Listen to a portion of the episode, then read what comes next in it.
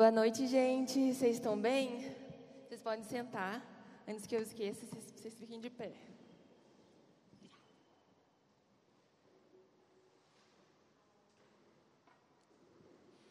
Eu quero te convidar, assim, sentado mesmo, antes da gente começar a mensagem, é, para a gente fazer uma breve oração. E eu não quero que você fique ouvindo a minha oração, eu quero que ativamente você fale para o Espírito Santo o que, que você espera dele nessa noite.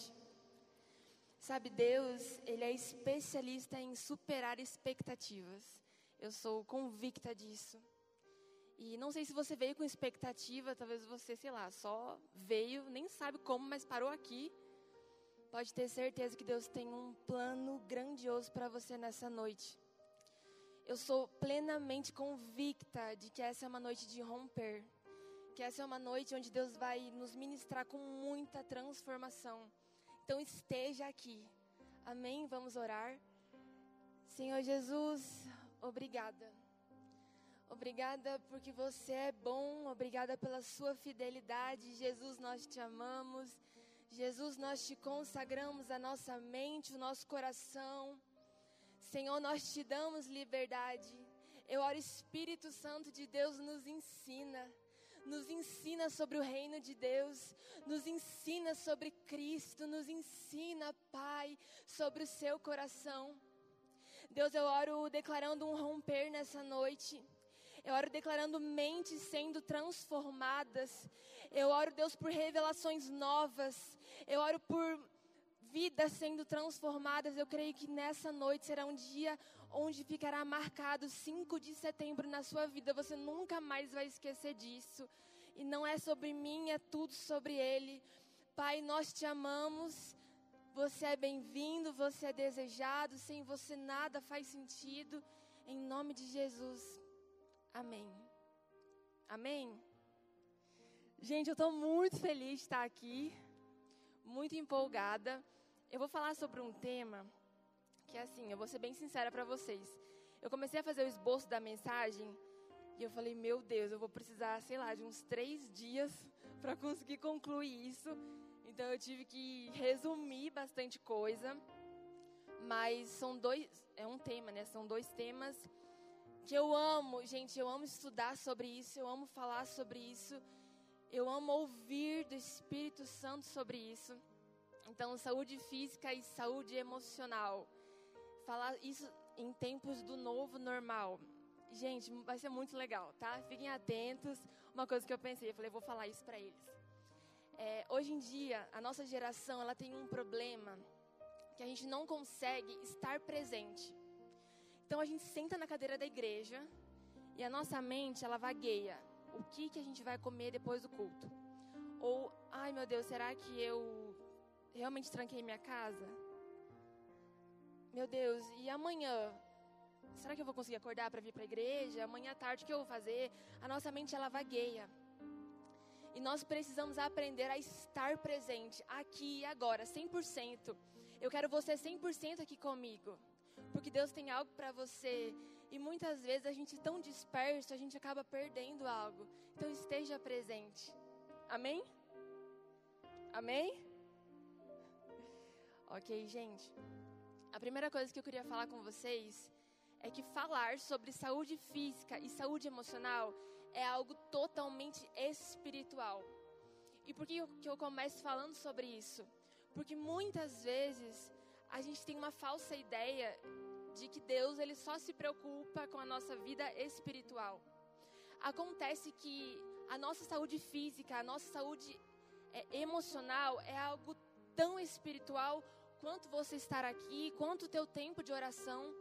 Por quê? Porque nós somos um ser triuno, corpo, alma e espírito.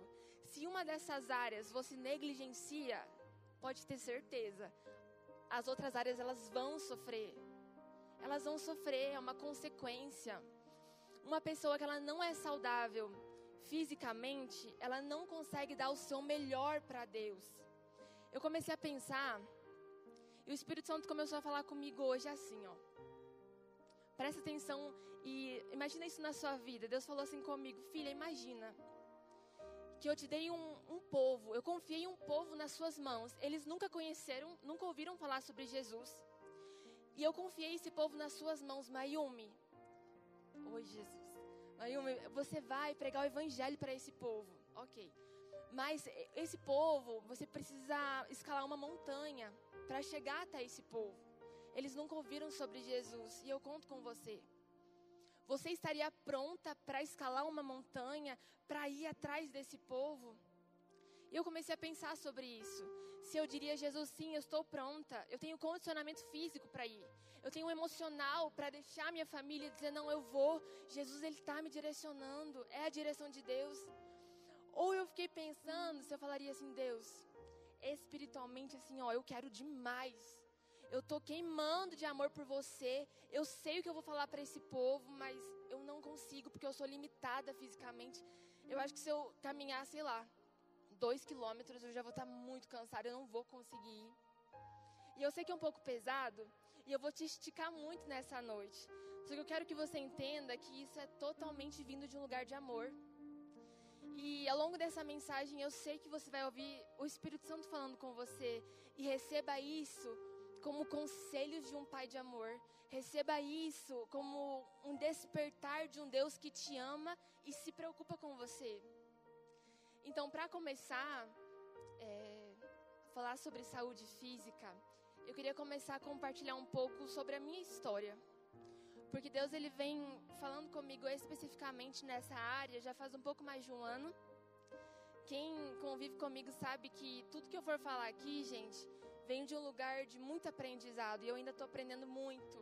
Então, enquanto eu escrevi essa mensagem, eu fui duramente, mas também mansamente constrangida pelo Espírito Santo. Eu estou aprendendo com vocês. Nós estamos todos no mesmo barco. É, ano passado, faz um pouco mais de um ano, acho que era julho, agosto, eu sentia é, que meu corpo estava muito cansado. Eu me sentia muito cansada, eu me sentia esgotada fisicamente, mentalmente. E eu lembro assim que eu comecei a ter tremor de pálpebra. E para quem não sabe, tremor de pálpebra, pálpebra ele pode sinalizar estresse mesmo, né? Então é um sinônimo de estresse, de exaustão. E eu já comecei a falar, ei, alguma coisa não está certa. E aí eu comecei a ter problemas intestinais na mesma época. Eu lembro que eu procurei um professor meu, que é gastro, né? Ele trabalha com essa parte médico é, do aparelho digestivo. E ele, vamos fazer exame, Mai. Vamos, fiz exame. Tá tudo norm, assim, normal. Mas eu falei, mas eu não tô normal. Meu, eu não tô normal, né? Meu sistema digestivo. E aí ele falou assim, ah, então o diagnóstico que eu posso te dar, que na verdade é um diagnóstico de exclusão, quando você exclui outras doenças, é a síndrome do intestino irritável. Falei, não acredito, né? Mas no fundo eu falei, é, faz sentido. Porque a síndrome do intestino irritável, ela não tem uma eu vou tentar falar da forma mais fácil para vocês, tá, gente? Não, a gente não sabe qual é a causa, mais ou menos. O que, que causa? Mas o que mais indica é que seja algo emocional. Que seja estresse, seja nervosismo, seja preocupação. Aí eu falei, eita, alguma coisa não tá certa mesmo. E, e nesse tempo, eu comecei a avaliar a minha vida. E assim, a minha rotina era, eu não, eu dormia pouco. Eu ficava estudando até três, quatro horas da manhã, virava à noite, acordava para ir para a faculdade.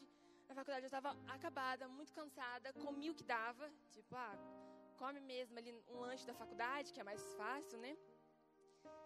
E comi o lanche da faculdade e tal. Chegava em casa, estudava, cansada. A desculpa na ponta da língua de que eu não tenho tempo para fazer atividade física, não tenho não dá.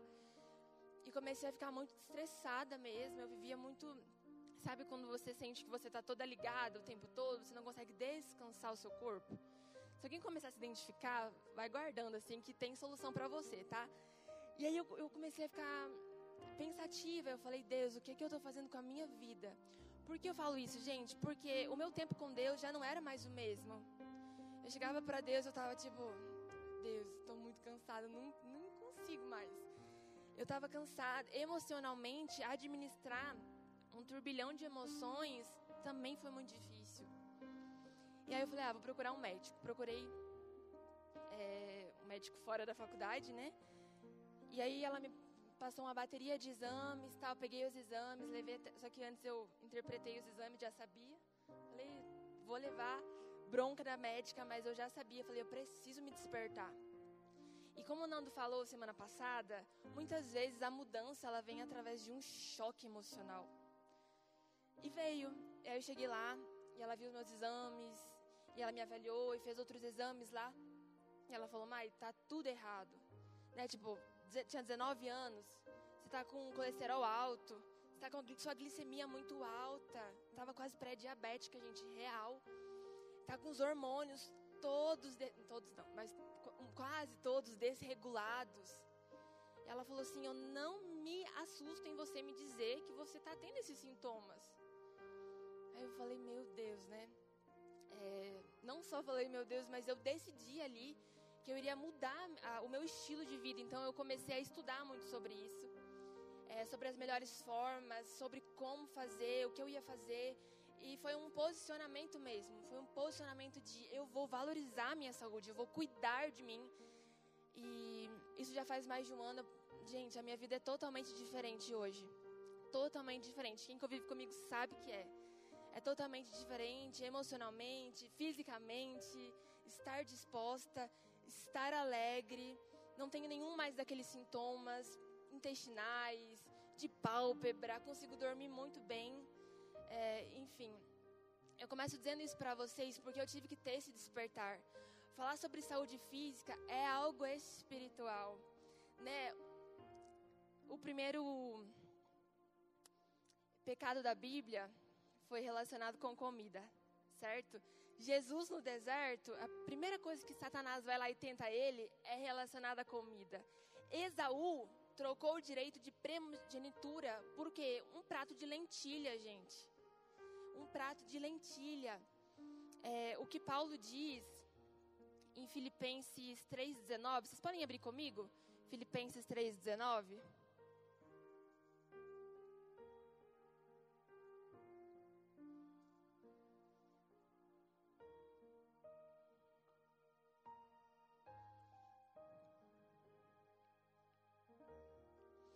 Filipenses 3,19, a palavra de Deus diz assim: Quanto a estes, o seu destino é a perdição. O seu Deus é o estômago, em outras versões é o seu próprio ventre, e tem orgulho do que é vergonhoso. Eles só pensam nas coisas terrenas. Quando Paulo fala isso, gente, muitas vezes a gente acha que só está relacionado ao egocentrismo, né? Aquela pessoa que o seu Deus é o próprio umbigo.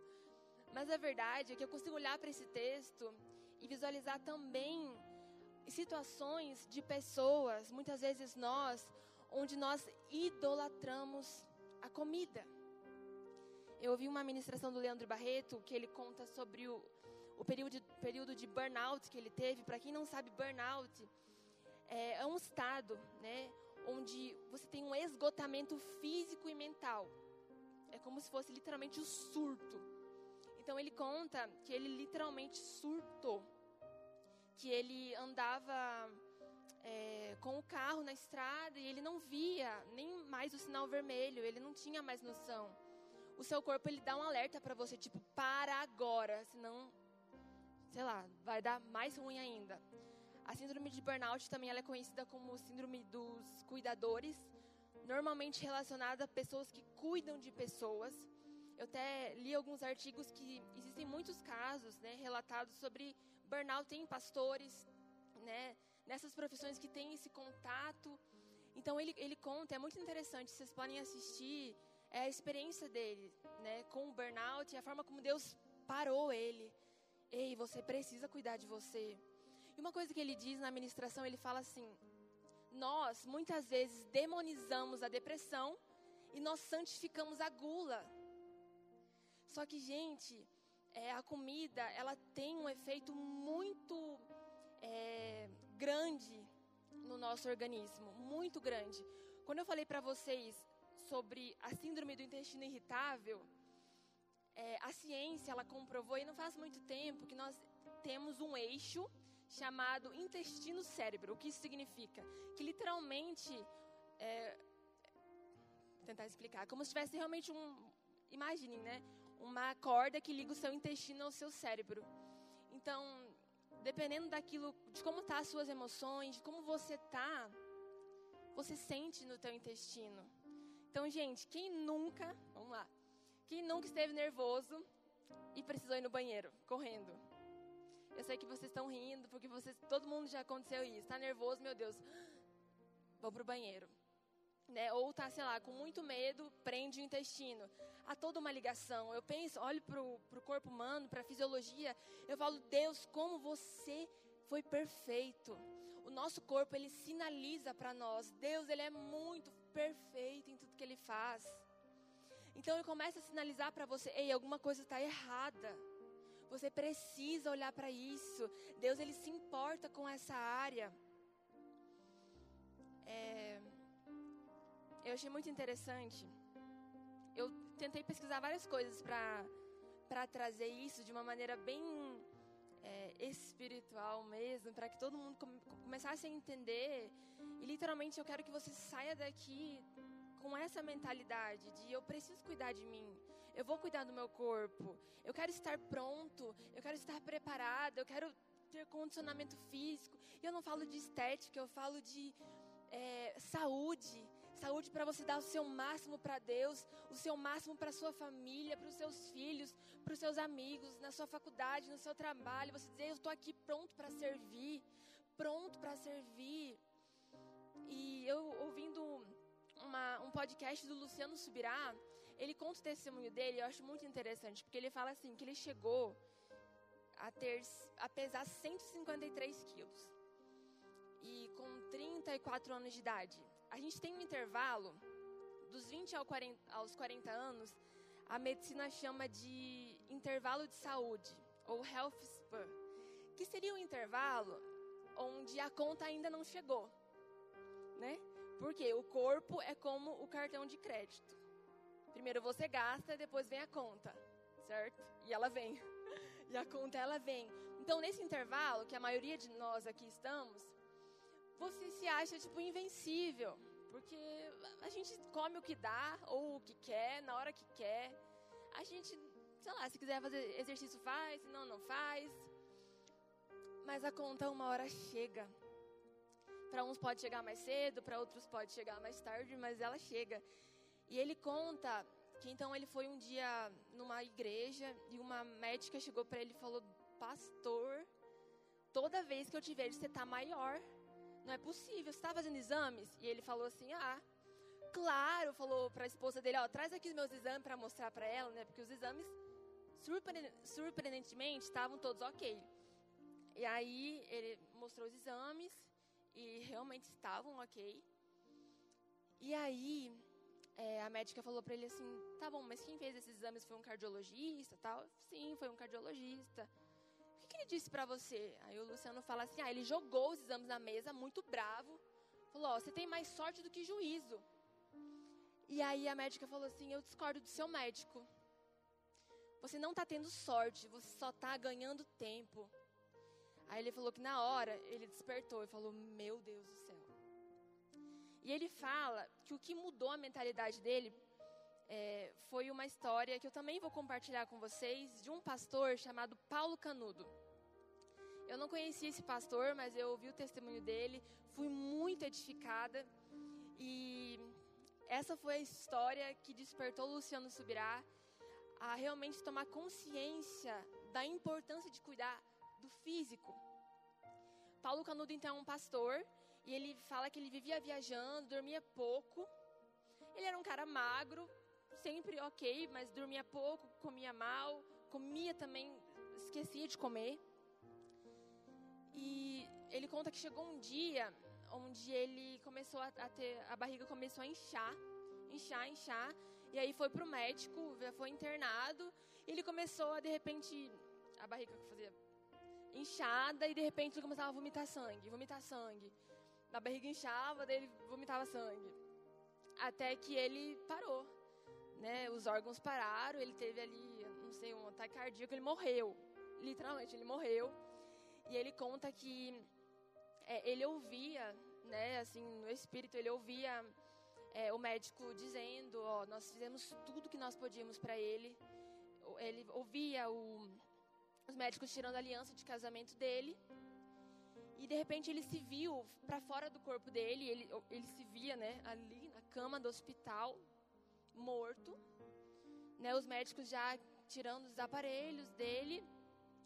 E Jesus apareceu atrás dele. E Jesus falou para ele assim: Paulo, você é um suicida. Ele falou: O quê? Paulo, você é um suicida. Eu tinha uma grande obra para fazer através de você na terra, mas você encurtou os seus dias. Qual era a forma que você levava a sua vida? E eu não lembro exatamente todo o testemunho, mas até que teve um momento onde ele Deus levou ele a ver o próprio velório dele, como seria o velório dele. E ele via pessoas chegando pra, né, no corpo falando: Meu Deus, mas cara tão novo. Tinha 42 anos, se eu não me engano. O cara tão novo, tinha tanto ainda para viver. Nossa, por que, que Deus foi levar ele tão cedo? E Jesus falava para ele: Paulo, e ainda as pessoas me culpam por algo que você fez com você mesmo. E Jesus falava para ele assim: Eu vou te dar mais uma chance. Eu vou te dar mais uma chance para você fazer diferente. Eu estou te dando mais uma chance para você fazer diferente. E, enfim, ele acabou acordando, né, ali do estado morto que ele estava. E ele ainda conta que ele ficou, acho que uns quatro meses sofrendo nas mãos dos médicos, né? Porque ele ficou, ele teve sequelas ali do tempo que ele ficou sem vida, né? O corpo dele sem vida. E, enfim, ele fala que a, a, eles têm ainda, tipo, a carta de, do médico, né? Legalizando que ele tinha morrido e tudo mais. E ele compartilha esse testemunho de como a vida dele mudou, né? Como ele começou a olhar é, para a forma como ele levava a vida dele, o sono dele, a alimentação dele. E, e ele, ele falava assim também: Jesus falava para mim que olha tudo que eu deixei para você, né? Tudo que eu criei para você comer é para você aproveitar. Porque eu, eu, realmente penso nisso. Poxa, Deus, quando Ele criou a terra, Ele fez de maneira perfeita, gente. Não para ninguém passar fome. Não, Ele fez de maneira perfeita com tudo que nós temos da terra, tudo isso é perfeito. É o alimento para a gente comer, é o alimento verdadeiro. Linkando com o novo normal, é, eu acredito, acredito de fato que houve um despertar. Eu espero e creio e tenho visto, na verdade, né, que houve um despertar relacionado à saúde física, também à saúde emocional, que a gente vai falar um pouquinho depois. Porque a gente vivia em um estado frenético, né? Tipo, acelerado, ninguém parava por nada. Aí de repente chega um vírus que nos paralisou. Ninguém sabia como esse vírus ia se comportar, como ele era transmitido, ninguém sabia nada. Qual foi a ordem? Isolamento social, lockdown, fecha, todo mundo para suas casas, ninguém se encontra mais, ninguém se vê. O mundo parou por um vírus e aí, eu acredito que houve, não sei se você ouve isso, mas a gente teve tempo para olhar para as nossas vidas. Talvez é, você olhou para a sua vida e, na verdade, tem sido um tempo complicado, terrível, ou você pode ter crescido muito durante esse tempo, porque a verdade é que a gente pode extrair muita coisa disso e a gente pode crescer. Eu acredito de fato que o povo de Deus, que os filhos de Deus, eles não sofrem na crise. Nós não sofremos na crise, nós temos um bom Pai. O reino do qual nós pertencemos não está em crise. A nossa cidadania, na verdade, é celestial, é com Ele. Ele é o nosso lar. Nós estamos seguros. Vocês estão seguros, nós estamos seguros. Então, houve esse despertar. Aí chega o vírus, ele começa a infectar pessoas. E infelizmente começa a morrer pessoas, começam a morrer pessoas. E o que, que a, é, a Organização Mundial de Saúde traz? É, o vírus, ele agrava mais em pessoas do grupo de risco, que a gente falou também aqui. O grupo de risco, né? Pessoas idosas, pessoas com comorbidades, ou seja, com doenças prévias, então diabéticos, aqueles que têm pressão alta, Então já é um alerta, porque a gente começa a olhar para nossa família e começa a ver, né, meu Deus, minha avó, ou minha mãe, meu pai, eu, e a gente começa a se assustar. Por quê? Porque você começa a olhar, meu Deus, o físico ele é sim importante. Ele é importante. Olha só, é, alguns estudos eles trazem, são vários estudos na verdade. Eu comecei a pesquisar, falei, nossa, tem muito estudo falando sobre o efeito do vírus é, em obesos. Então, alguns estudos eles falam que o vírus ele se aloja, literalmente, uma casinha nas células adiposas. As células adiposas são as células de gordura. Então, entre, eu não sei falar a porcentagem aqui, mas grande parte daqueles que faleceram infelizmente por conta do coronavírus eram pessoas obesas. E isso porque o nosso corpo ele fica inflamado. Isso porque a gente se alimenta de muitos alimentos que nos inflamam. Não sei se vocês sabiam, mas o carboidrato, o açúcar, ele te inflama. E eu andei pesquisando sobre isso já há um tempo atrás, porque como eu disse para vocês, esse é um assunto que me interessa muito, então eu tenho que ter cuidado do horário, porque é algo que eu gosto muito de falar. Eu gosto muito de estudar e entender o que, que isso está causando no meu corpo. E há estudos que dizem, comparativos, né? Entre o efeito, pasmem, gente, o efeito do açúcar e o efeito da cocaína no nosso cérebro. Pasmem se eu dizer para vocês que estudos através de é, imagens do cérebro, né? E também é, em outros ex exames, até em animais, eles fizeram vários estudos comprovando que as áreas onde ativa no cérebro é a mesma área da cocaína. Resumindo, o açúcar vicia. O açúcar vicia. Eu me considerava uma viciada em açúcar. Eu me porque assim, eu, eu comia, almoçava, eu falei, meu Deus, eu preciso de doce. Eu preciso de doce, e era assim, literalmente um sentimento de precisar de doce. O açúcar vicia. E muitas vezes nós idolatramos o açúcar, nós idolatramos a comida. E a gente fala assim: eu não consigo ficar sem açúcar. Eu não consigo ficar sem chocolate. E aí eu te pergunto: quem está dominando a sua vida? Quem está dominando a sua vida? Sabe, nós temos o fruto do Espírito, do domínio próprio, para a gente dizer: ei, não. Eu consigo dizer não para uma batata frita, eu consigo dizer não para um hambúrguer. Não estou demonizando nada disso, tá, gente? Mas é para a gente ter consciência. Consciência, porque isso traz um impacto sim na nossa vida. Isso traz um impacto sim na nossa vida com Deus. Eu quero ver você saudável. Eu quero ver você disposto. Eu quero ver você totalmente forte é, para poder servir, para poder cuidar da sua família para poder ser aquela pessoa que está disposta o tempo todo. Eu acredito em você. Eu acredito. Deus, Ele acredita em nós. Ele se preocupa sim com essa área na nossa vida. Eclesiastes 7,17, eu vou ler para vocês. A palavra de Deus diz assim: Não seja demasiadamente ímpio e não seja tolo, porque morrer antes do tempo. Meu Deus. Por que morrer antes do tempo? Porque a gente encurtaria a nossa vida com hábitos ruins, sendo que Deus, Ele tem algo tão grande para fazer através das nossas vidas. Deus, Ele tem algo muito poderoso para fazer através de você.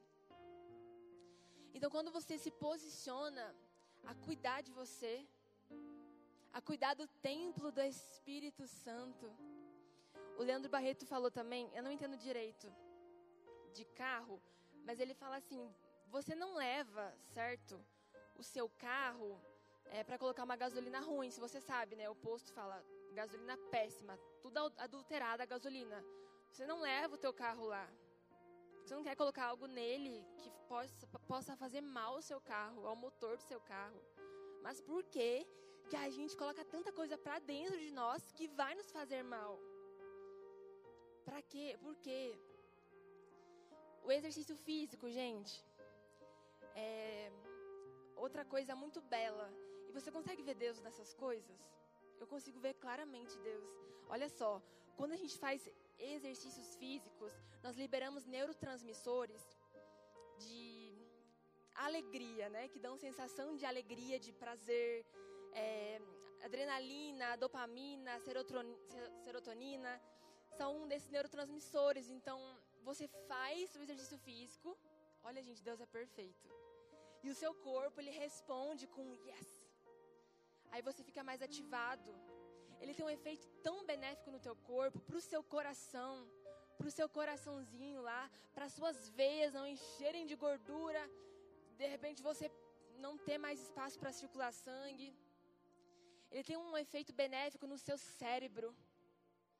Pessoas que fazem exercício físico, elas são, é, elas conseguem memorizar mais as coisas, elas têm mais concentração. Assim, eu falo, Deus, como é que você pensou em tudo isso? Que, que coisa mais linda, Deus. Sabe, você, tudo isso que está disponível para nós e que é algo simples, né? Vamos dizer que é simples. É, tem um efeito benéfico. Nós só saímos ganhando com isso. E eu começo a pensar também no estilo de vida de Jesus. Eu várias vezes durante, enfim, o dia, às vezes eu penso assim, Deus, Jesus, como que era? Sabe o que, que você fazia? Olha, gente, quanto Jesus andava. Sabe o que, que ele comia? Eu começo a pensar, eu falo, quando a gente fala, Deus, eu quero ser parecida com Jesus. Qual é o estilo de vida de Jesus? Eu quero ser parecida com Jesus em tudo. Eu quero ser parecida com Jesus na forma física que ele caminhava, que ele era disposto a caminhar no sol, com sandálias, com o pé lá doendo. Meu Deus. Sabe, há um poder tão grande quando a gente se desperta para essas coisas. E para logo passar, para a gente falar sobre saúde emocional, que tem um link tão grande, tão grande, tão grande. Eu separei assim algumas dicas práticas que eu queria dar para você que eu penso isso para mim também. Então, a primeira coisa, eu quero te perguntar, e aí você responde aí na sua mente. Qual é a relação que você tem com a comida? São duas opções. Opção A, assinale. Se a sua relação com a comida é uma relação de fonte energética. Eu como porque eu sei que o meu corpo precisa de energia. Então eu me alimento porque eu sei que as minhas células elas precisam de energia. Opção B, eu como por prazer. Qual é a relação que você tem com a comida? Porque muitas vezes é por prazer, né? A gente não está realmente com fome. E essa é uma das coisas que já linka com um dos pontos práticos, que é o jejum. Meu Deus, outra coisa poderosa. Eu agradeço a Deus pelo jejum. Meu Deus, gente, como o jejum ele é poderoso para o seu corpo. Em 2016, um japonês muito inteligente, ganhou o prêmio Nobel de Medicina por é, cientificamente comprovar que o jejum ele tem um, é, um poder, digamos assim, de causar autofagia, ou seja, ele faz com que as nossas células é como se elas se comessem, elas estão se renovando o tempo todo. Então o jejum ele faz, ele retarda o envelhecimento, isso é comprovado cientificamente. Você é, demora mais para envelhecer. Comprovado, gente. O jejum, ele aumenta a sua concentração e o seu foco. Comprovado cientificamente, ele aumenta. Pessoas que jejuam são pessoas mais focadas, são pessoas que têm mais concentração. Ele tira você da compulsão alimentar, sim, porque os períodos de jejum eles fazem com que teu corpo ele elimine todo o açúcar. Então, quando você está se alimentando muito ou se alimentando várias vezes ao dia, o que, que é a fonte que teu corpo vai gastar? Ele vai gastar a glicose, ele vai gastar açúcar. Quando você está sem comer, o que, que ele vai gastar? É, ele vai gastar gordura. E ele vai eliminar o açúcar do seu corpo. Então, você. É porque a compulsão, aquele desejo que a gente tem loucamente por comida, ele vem de uma necessidade de açúcar do nosso corpo. Porque tem tanto açúcar dentro de você que ele quer mais. Então, o jejum, ele te tira da compulsão alimentar é, o jejum, é, né, falando do retardar o envelhecimento, é porque sim, a, no, a, nossa pele fica melhor. Gente, o nosso corpo ele, ele responde muito melhor ao jejum.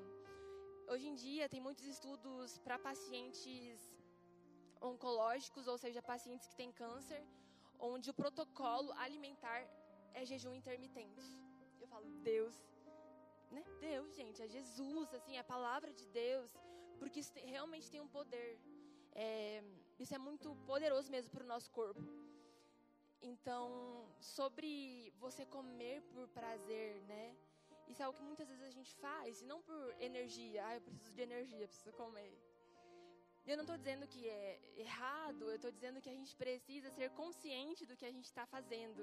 Então eu te convido a ter atenção sobre aquilo que você está comendo, sobre você pensar: será mesmo que isso vai ser bom para mim? A minha alimentação aqui, esse prato, ele condiz com a vida que eu quero ter? Ele condiz com o estilo de vida que eu desejo para mim e para minha família? Se for não, coloca mais uns verdes aí no prato, tira um pouco de carboidrato, a massa.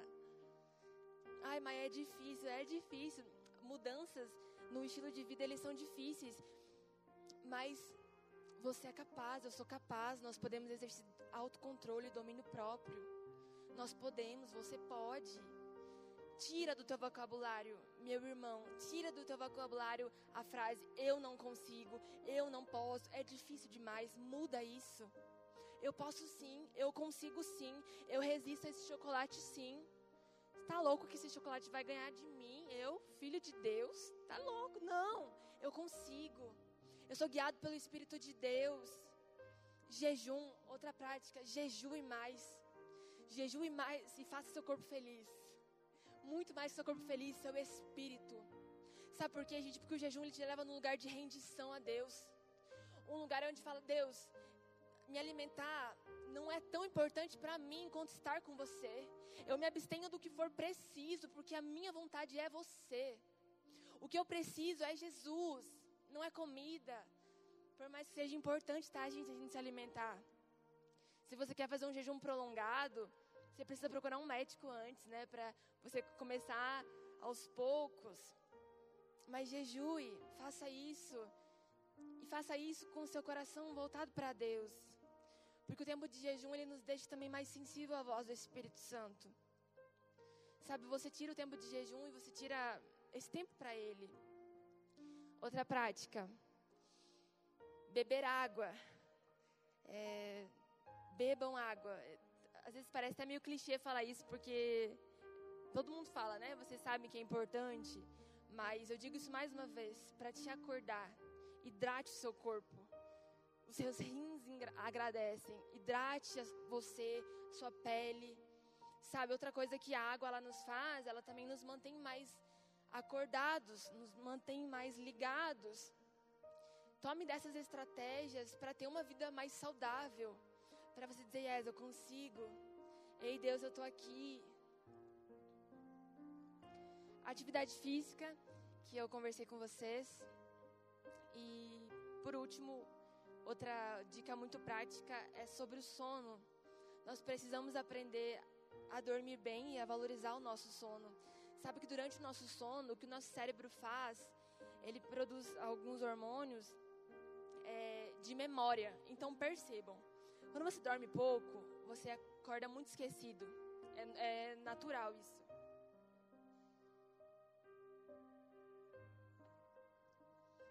Então você dorme pouco e você é muito esquecido.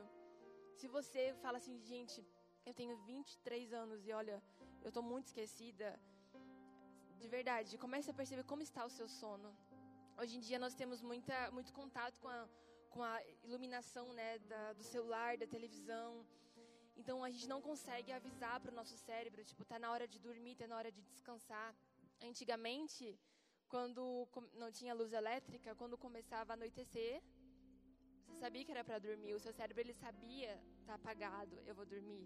Amanheceu, preciso acordar. Hoje em dia a gente confunde o nosso cérebro, porque é hora de dormir, mas tem muita luminosidade, ele está trabalhando ele não consegue descansar, durma melhor, tire um tempo. É, o que eu faço antes de dormir, então, eu gosto de ter meu tempo com Deus de manhã, eu gosto de priorizar. Eu falo, Deus, estou te dando a primazia do meu dia, as primícias do meu dia. Mas antes de dormir, eu sempre tenho um tempo onde eu só recebo do amor dele, onde eu fico, Jesus, Jesus, Jesus, é sobre você sabe, sem interferência de rede social, sem interferência de muita luminosidade. Deixa seu quarto escuro, sabe, se prepara para dormir e ter um descanso.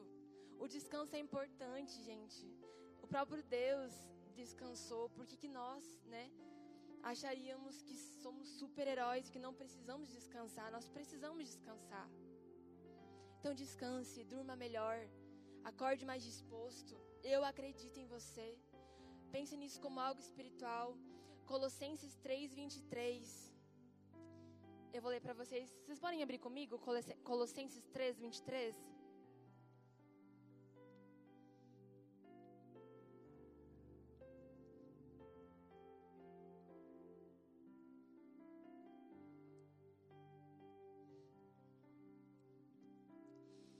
Colossenses 3, 23. Tudo o que fizerem, façam de todo o coração, como para o Senhor e não para os homens. Gente, eu amo demais esse versículo.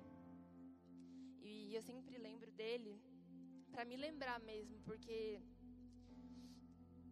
eu não digo para vocês que ter, nossa, como se fosse super tipo fácil para mim fazer essas coisas, porque não é. Se você esperar motivação para fazer um exercício físico ou para comer melhor, eu vou te dizer já, não, a, a motivação talvez não venha. E nós não podemos ser levados pela motivação. É disciplina, é saber, é andar não por aquilo que você sente, certo? E esse versículo ele me faz continuar nos dias que está difícil, porque eu penso tudo, tudo, gente, tudo é tudo, em qualquer língua do mundo é tudo tudo o que fizerem, façam de todo o seu coração, como para Deus e não para homens. Meu irmão, tudo é você.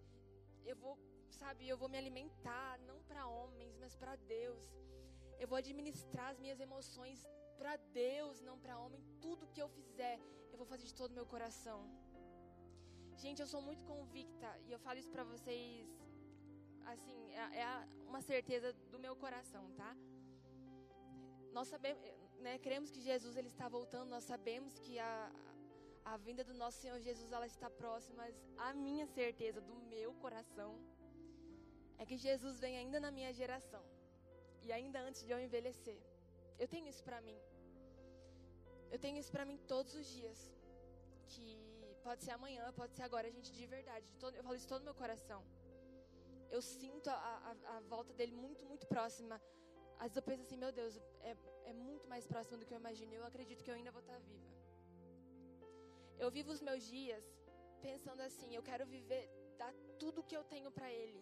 Tudo que eu tenho, tudo que eu sou. Porque é para Ele que eu vou. Ele é minha casa, Ele é o meu lar. Eu quero construir algo eterno. Eu quero dar, Jesus, oh, tudo para você. Sabe, eu vivo assim com essa expectativa. Ele está vindo. O que, que eu fiz com a minha vida? O que, que eu fiz com o meu corpo? O que, que eu fiz com as minhas emoções? Ele está vindo. Aleluia, Ele está vindo. Eu falo isso todo no meu coração de verdade, gente. Eu penso muito nisso todos os dias. Quando eu acordo assim, ó, desanimada, tipo, ai, tem que ir lá fazer alguma atividade física, ou tem que comer bem, né, saudável, ou, ai, tem que lá organizar aquelas emoções lá dentro. Eu penso assim, Deus, eu não vou fazer isso nem por mim, porque eu não tô com vontade. Não é para homens, porque eu não, não me importo em agradar homens, mas é para você. Então recebe. Recebe, tá bom, eu vou fazer para você. Essa é a motivação do meu coração. Não espere vir motivação de fora, tipo você acordar do nada, tipo, yes, agora eu vou ser um super atleta, meu Deus. Não espere isso chegar, gente. Isso seria ilusório se eu falasse para você que hoje Deus vai derramar assim um.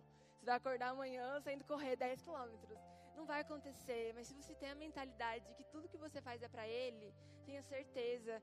Você vai lá, é, enfim, qualquer coisa que você faz, desde arrumar sua cama, real, arrumar sua cama, falar com sua mãe, minha mãe tá ali, maravilhosa, arrumar sua cama, dar bom dia para sua mãe. Você faz assim, eu não faço isso para mim, eu faço isso para Ele. Ele tá recebendo, Ele tá vendo, Ele tá voltando. Isso muda as nossas vidas. Viva os seus dias não para homens, mas para Deus, e faça de todo o seu coração. Amém? Vocês estão aí, gente? Vocês estão entendendo? Então tá bom. É, saúde emocional. A saúde emocional, ela é totalmente ligada com a saúde física, né? Porque É, como o Marlon bem falou, quantas vezes a gente não está triste e a gente fala, ai, eu vou comer um doce. Ai, eu, eu né, tô desanimado, preciso de um doce. Sabe, sabe o que é isso, gente? É automimo. a gente se mima.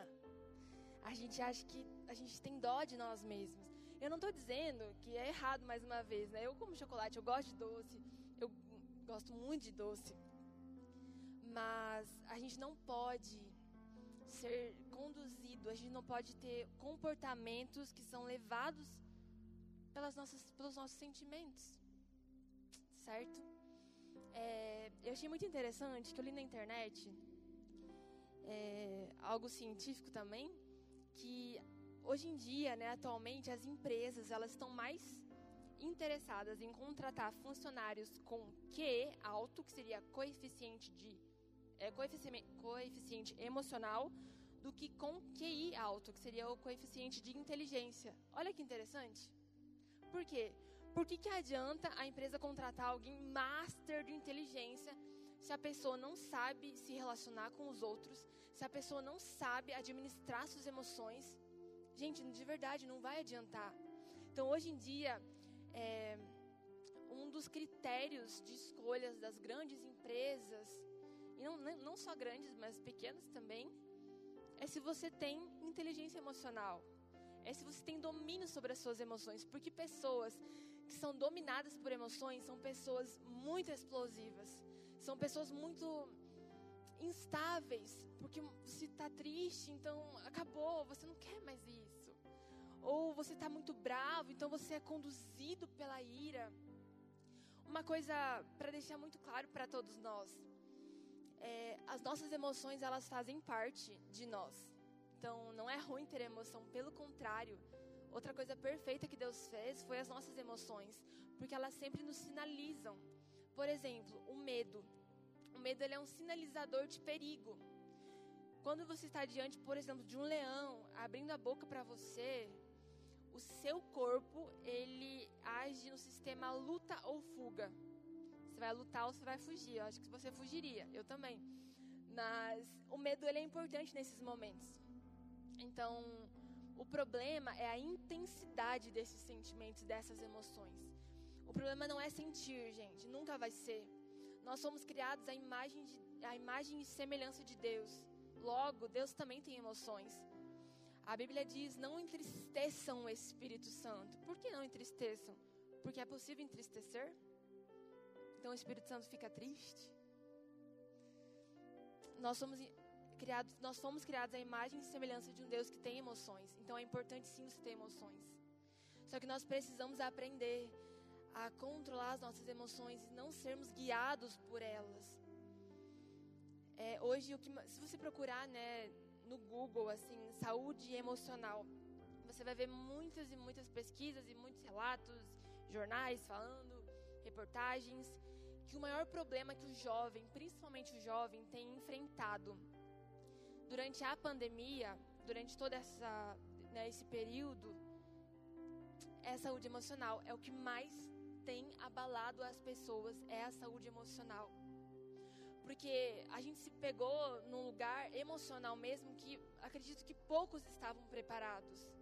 Então aí vem o medo, o medo de você ser infectado pelo vírus e você morrer, ou o medo de um familiar seu acabar né, sendo infectado pelo vírus, o medo de eu não sei se eu vou ter meu emprego, se eu não vou ter a instabilidade, a insegurança, ou a ansiedade, a preocupação de ficar em casa, meu Deus, e agora? Ficar só em casa, não ter contato com as pessoas, nós somos seres muito sociáveis, né? Fomos criados para relacionamento, então essa distância né, é também uma distância emocional. Isso, isso tem causado muitos agraves. Então a gente fala que na verdade o novo normal é, vai ser. Vocês vão ouvir muito falar sobre saúde mental, saúde emocional, porque infelizmente o pico, infelizmente, o pico de depressão, de crise de ansiedade, de crise de pânico, eles, a tendência só está aumentando. Só que a boa notícia, meu irmão, é que nós temos a chave para isso. Nós temos um lugar onde nós temos cura emocional. Eu creio de todo meu coração que essa é uma noite onde muitas pessoas serão curadas de sintomas depressivos, de crises de ansiedade, de compulsões alimentar. Eu creio em Jesus. Eu ouço as cadeias quebrar. Há poder no nome dele. Sabe, de verdade, não há medicina, gente, que diga o contrário, não há ciência que diga o contrário. Quando Jesus diz algo sobre você, essa é a verdade, ele é poderoso. Nós, como filhos de Deus, nós temos acesso a isso. E nós precisamos gritar ao mundo, sabe, para essas pessoas necessitadas de que há esperança, de que há saída, de que nada está perdido. É, tudo começa nos nossos pensamentos. Então, os nossos pensamentos, eles geram sentimentos que geram comportamentos. Sempre pense nesse ciclo de pensamento, sentimento, comportamento. Então você sente, os seus sentimentos são baseados naquilo que você pensa. Então quando você pensa muito, por exemplo, em crise, você pensa muito em medo, em preocupação, o seu sentimento ele vai ser correspondente. Você vai corresponder a, a sentir. E a sua atitude, ela vai corresponder àquilo que você sente. Isso é natural. A mudança está naquilo que nós pensamos, em quem nós contemplamos, o que nós estamos expostos.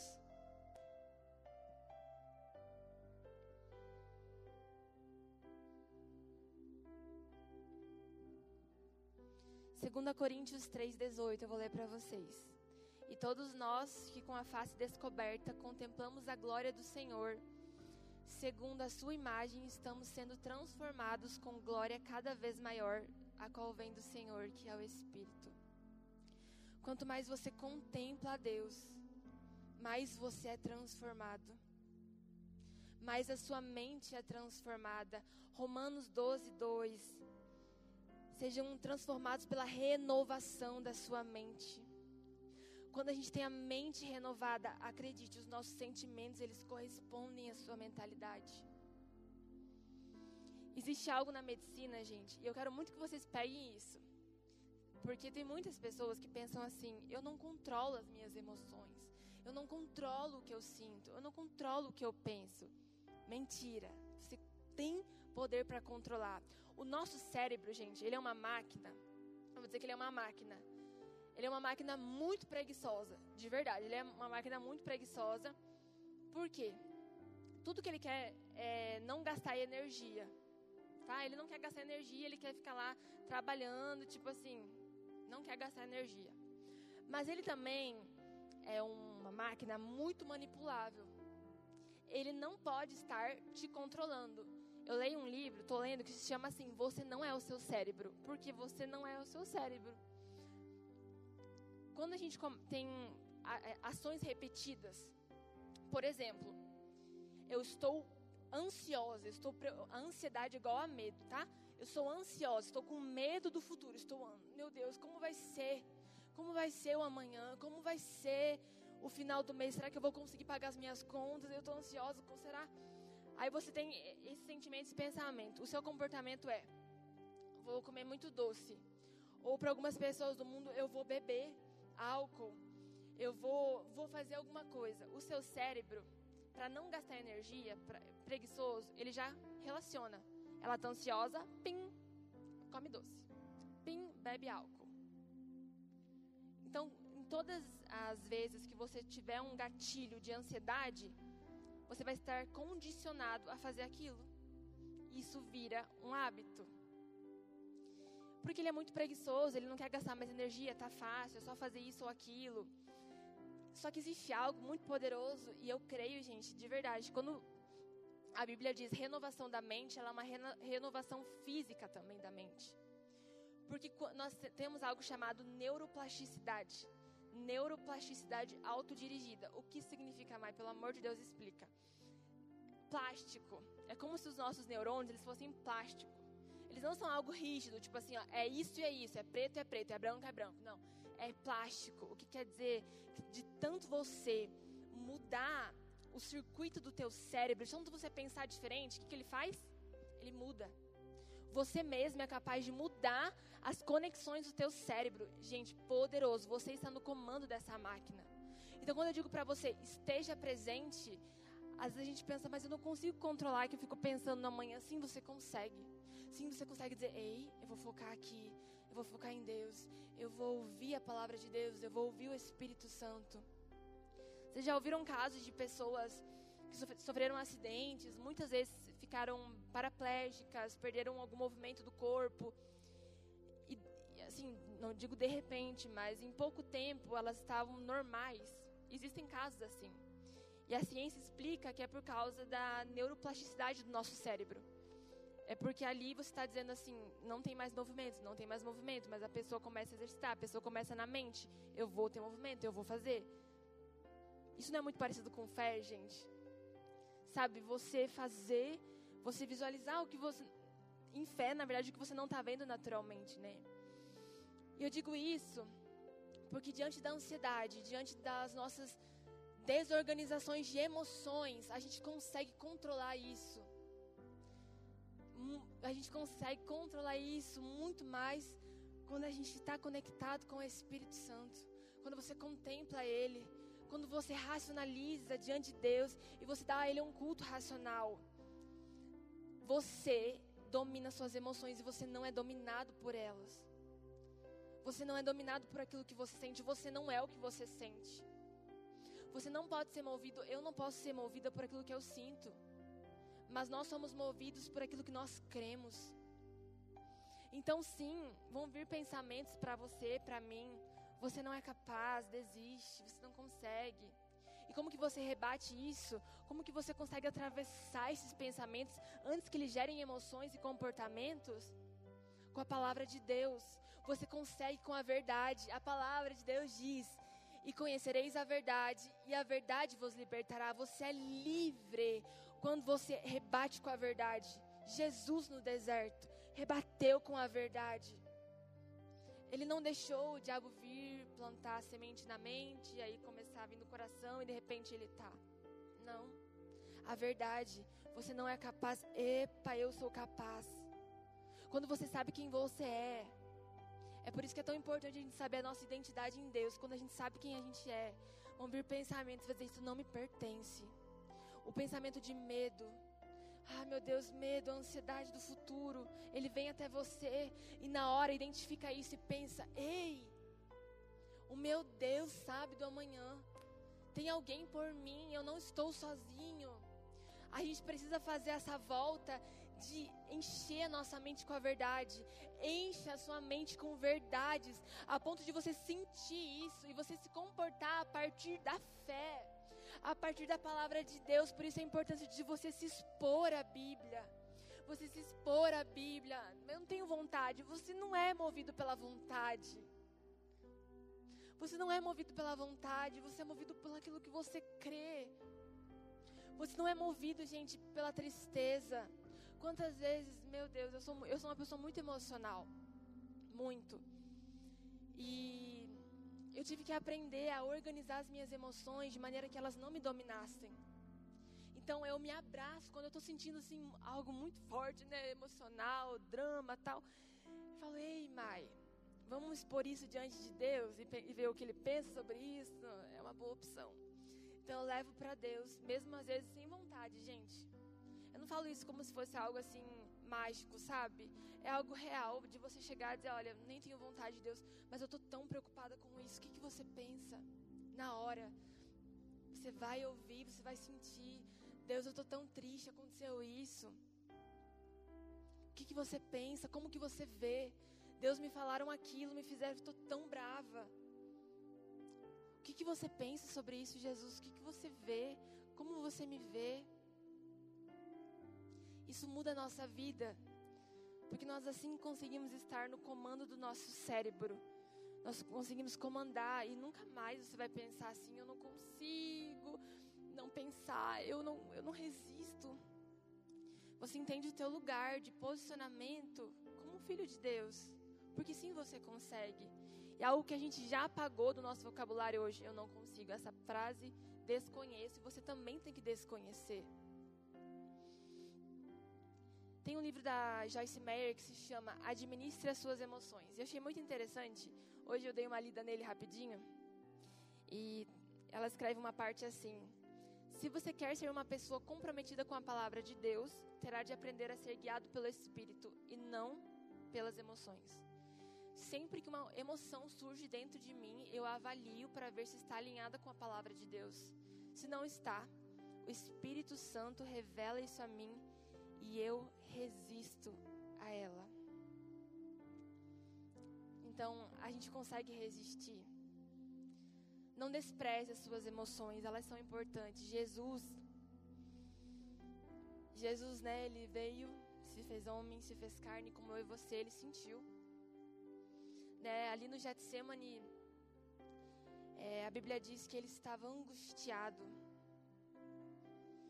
Mateus 26, 36 e 38. Ele entristeceu-se e ele angustiou-se. Gente, Jesus chegou a suar gotas de sangue. O que é isso? Na medicina tem poucos casos de pessoas que suaram gotas de sangue. É um nível de estresse emocional tão, tão grande que tua, as suas glândulas sudoríparas, aquelas que produzem o suor, elas rompem. E aí você sua suor mesmo, o líquido do suor e sangue. É um nível tão grande de estresse emocional. A gente imagina o que Jesus sentiu. A gente não consegue nem imaginar. Ele estava ali. Meu Deus. Olha o amor dele por nós. Jesus, olha esse amor. Suando sangue. Até dizendo, Deus, se possível, afasta de mim esse cálice, mas contudo, a tua vontade prevaleça. Gente, ele não foi conduzido pelas emoções dele. Ele estava ali passando por um estresse emocional, sim. Ele sentiu, sim. Ele não passou ileso, tipo, rindo. Não, ele sentiu. Mas se ele fosse conduzido por aquilo que ele sentisse, ele falaria: Deus, olha, foi mal. Mas não vai dar. Ser humano é muito difícil. Gente, isso não aconteceu. Ele sentiu. Mas ele não foi movido por aquilo que ele sentiu. Vocês estão entendendo? Nós vamos sim ter emoções de tristeza, sabe? Há um equilíbrio assim, né? De uma oscilação que até um certo ponto ela é normal. Medo, essas coisas elas vão vir para você ao longo da semana, talvez até hoje. Mas você não é conduzido por isso. Sabe, não deixe seu coração levar por essas coisas. Não deixe você entrar num nível de tanto estresse que você acaba querendo até desistir da sua vida. Você é muito precioso para Deus. Você está em um lugar onde você tem controle, onde há cura emocional para você. Se são traumas passados, se são memórias antigas. Eu te pergunto o que, que Deus ele não pode fazer por você. A cura é disponível. A cura é disponível para sua mente. É uma renovação de mente física para você onde você ensina o seu cérebro a partir de agora. É assim que nós vamos pensar. A partir de agora, eu me olho no espelho e eu fazia esse exercício, gente. Tinha crise de identidade. Sim, eu olhava para o espelho e falava: sou vitoriosa. Você é amada por Deus. Você é imagem e semelhança de Jesus. Você não é conduzida por aquilo que você está sentindo, Mayumi. Levanta, desperta. Você é guerreira. Você foi chamada para influenciar, para ter propósito. A sua vida importa, a sua vida é relevante. Eu olhava para mim no espelho, eu não acreditava assim, mas eu falei assim, eu tive um posicionamento como você pode ter hoje. A partir de agora, é assim que eu vou viver. Ah, mãe, mas continuam vindo pensamentos, situações, continuam, sempre vão vir. Nós não estamos ilesos a isso. Mas vem e a sua mente está tão protegida e o seu cérebro, para não gastar energia, ele já sabe: ixi, mentira, não vou gastar tempo nisso, de verdade. Vem o pensamento, você sabe: ih, não, não é verdade. Então, pronto, até fisiologicamente, o teu cérebro diz: não vamos gastar tempo aqui, né, Mai? Ou fala seu nome, né? Não vamos gastar tempo, eu quero continuar aqui preguiçoso. É só mudar, é possível, é possível. Tudo é possível para aquele que crê. Amém? Eu creio que há poder, gente, estou acabando, tá? É, algumas dicas práticas que eu vou dar para você em relação à sua saúde emocional. Preste muita atenção. A primeira coisa, tenha certeza. convicção de que você que domina suas emoções e não são elas que te dominam. Segunda coisa, confesse, busque ajuda, procure ajuda. Leandro Barreto nessa nesse testemunho que ele fala sobre o burnout, né, a história dele do burnout, ele fala assim, que o problema dele foi que ele deixou de compartilhar. Porque ele era o pastor da igreja, ele era alguém influente, ele deixou de compartilhar com as pessoas. Procure ajuda, confesse. Sabe o que, que você está sentindo? É importante. Está passando por uma dificuldade, não passe por isso sozinho. Sabe, procure alguém que possa te ajudar. Talvez precise de uma ajuda médica. Talvez. Procure alguém. Abra seu coração. Não seja dominado pelo orgulho. Ah, não, mas eu não posso sentir. Ah, não, mas ninguém pode saber. Ah, não, mas procure ajuda. Se rasgue. Meu Deus, como isso foi uma prática que me libertou, gente. Chegar para Vânia, amada, e ó, expor assim tudo para ela, expor a minha vida, me libertou. Porque o orgulho ele quer dizer para nós não, mas você está lá com o microfone na mão, você não pode sentir isso. Sabe, abra seu coração, independente do que você está passando. É, outra dica prática: libere perdão. Você sabia que a amargura ela pode causar doenças físicas? Físicas. Você sabia que há pessoas que podem desenvolver câncer pela amargura, pela falta de perdão? É verdade, gente. É verdade. Libere perdão. Eu não sei o que fizeram com você. Eu não sei o que já aconteceu na sua vida. Mas eu sei que isso não te pertence. Perdoar é como libertar um prisioneiro e depois descobrir que o prisioneiro era você. A amargura, gente, a falta de perdão, ela te coloca numa gaiola, junto com a pessoa que te feriu. Você não é livre quando você não libera perdão. Isso, essa falta de perdão, essa amargura, ela corrói os seus ossos, de verdade. Ela corrói os seus ossos, ela traz problemas emocionais muito graves para você. Libere perdão. Libere do seu coração. Esteja de encontro com a verdade e se submeta a Jesus. A rendição a Jesus, se eu puder falar a dica mais prática sobre saúde emocional e saúde física é se submeta a Jesus. Se submeta a Jesus. Jesus, o que você pensa? O que você quer? Qual é o estilo de vida que você quer que eu viva? Viva com a expectativa de que Ele está voltando. E com essa expectativa você não quer mais perder tempo. Gente, de verdade, não há mais tempo para perder. Igreja, não há mais tempo para perder. Não há. Eu sinto uma urgência no coração de Deus. De que a gente precisa viver o nosso propósito. E sabe, esses pensamentos mentirosos que rondam a sua mente, eles te impedem de viver 100% o propósito de Deus para sua vida. Hoje isso vai ser quebrado, essas mentiras sabe, eu quero mesmo que quando essas mentiras para você, que você não é capaz, que você não é amado, que ninguém gosta de você, que você não é aceito, que ninguém te valida, eu quero que você consiga dar risada disso, sabe? Tipo, o quê? Não, nada a ver comigo, porque eu sei quem eu sou em Deus. Não há mais tempo para perder. Vamos nos submeter a Jesus. Ele é suficiente, ele é bom. Então eu concluo te perguntando: você está vivendo como se Jesus fosse voltar hoje? Ou você está apenas sobrevivendo? Você está levando um estilo de vida ou um estilo de morte? Eu quero te convidar a ficar de pé. Eu espero que essa mensagem tenha tocado seu coração. Eu quero mesmo te esticar, gente. Eu, não, eu quero que você saia daqui assim, ó sabe, eu vou fazer diferente, eu vou ser diferente. Mas que você não seja guiado pela motivação. Que não seja algo apenas de sábado, mas na segunda, na terça, daqui um mês, daqui um ano. Você esteja cada dia mais pronto para viver 100% do que Deus tem para você. Eu creio no mover de cura nessa noite. Eu creio que há poder no nome de Jesus.